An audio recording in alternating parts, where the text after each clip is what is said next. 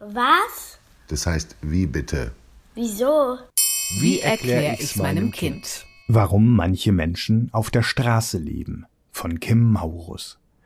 Wer von der Arbeit der Schule oder dem Kindergarten nach Hause geht, der meint damit die Wohnung oder das Haus, in dem er lebt.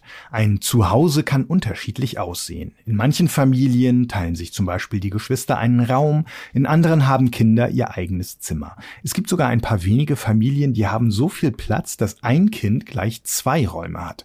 Ein Schlaf- und ein Spielzimmer. Aber allen ist eine Sache gemeinsam. Sie haben ein Dach über dem Kopf. Es gibt aber auch Menschen, die haben keine Wohnung und auch kein Haus. Sie leben auf der Straße. Manchmal begegnet man ihnen, vor allem in größeren Städten. Sie schlafen zum Beispiel in Schlafsäcken auf Parkbänken oder in Zelten unter Autobahnbrücken. Alles, was sie besitzen, tragen sie mit sich herum und meistens besitzen sie nicht viel.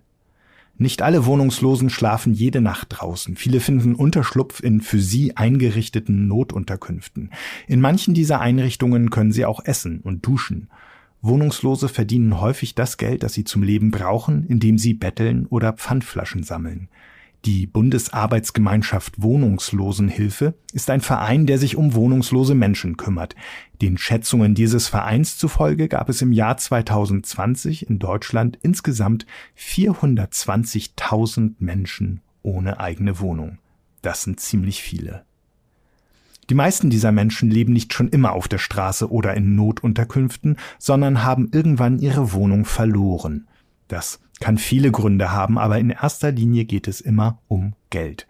In Städten mieten die Menschen häufig die Wohnungen, in denen sie leben. Das heißt, ihnen gehört die Wohnung nicht, sondern sie zahlen dem Vermieter, dem Besitzer der Wohnung, Geld dafür, darin wohnen zu dürfen.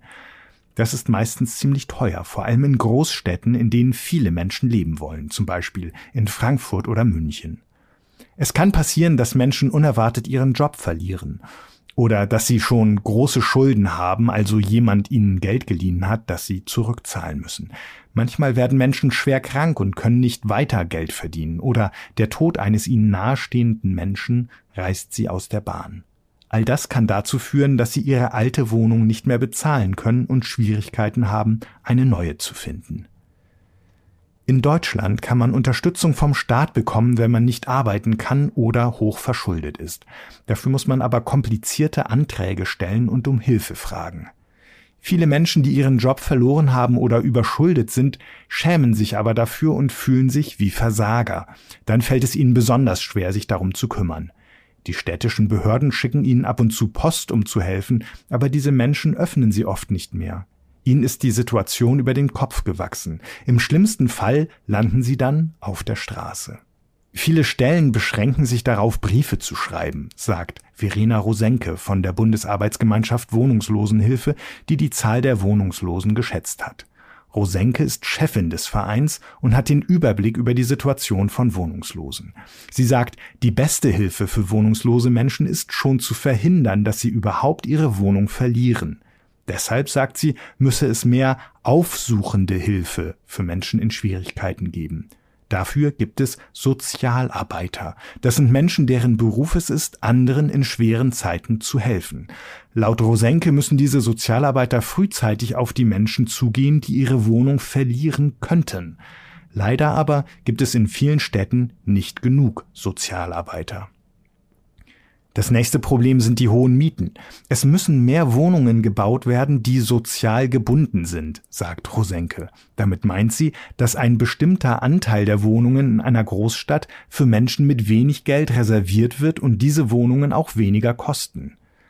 Meistens sind die Mieten außerhalb einer Stadt zwar deutlich günstiger, aber nur die wenigsten Menschen mit wenig Geld können sich ein Auto oder das Bahnticket leisten, um dann damit in die Stadt zu kommen. Auch für sie muss es deshalb möglich sein, direkt in der Stadt zu leben.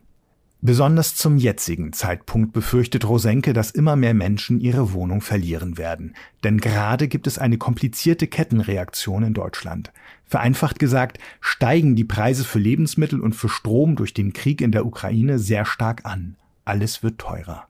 Für diejenigen, die sowieso schon wenig Geld haben, wird sich die Situation weiter verschlimmern, sagt Rosenke. Einige Städte machen sich schon lange Gedanken darum, wie man wohnungslosen Menschen helfen kann. Das größte Problem ist in der Regel, einen Wohnungsbesitzer zu finden, der wohnungslosen Menschen seine Wohnung gegen Geld überlassen will. Die Besitzer wollen sicher sein, dass sie das Geld für ihre Wohnung kriegen und dass sie einen Ansprechpartner haben, falls es Probleme mit den eingezogenen Menschen geben sollte. In manchen Städten funktioniert das. Karlsruhe zum Beispiel hat vor bald 20 Jahren ein System entwickelt, durch das Vermieter sicher sein können und ihre Wohnung ohne Bedenken an Wohnungslose vermieten. 3000 Menschen haben dadurch inzwischen in der Stadt ein Zuhause gefunden. Es gibt auch Menschen, die schon so lange auf der Straße leben, dass sie gar keine Wohnung mehr wollen. Laut Verena Rosenke ist das aber nur ein kleiner Teil. Rosenke sagt, wenn man zehn Wohnungslose fragt, wünschen sich neun von ihnen wieder eine eigene Wohnung.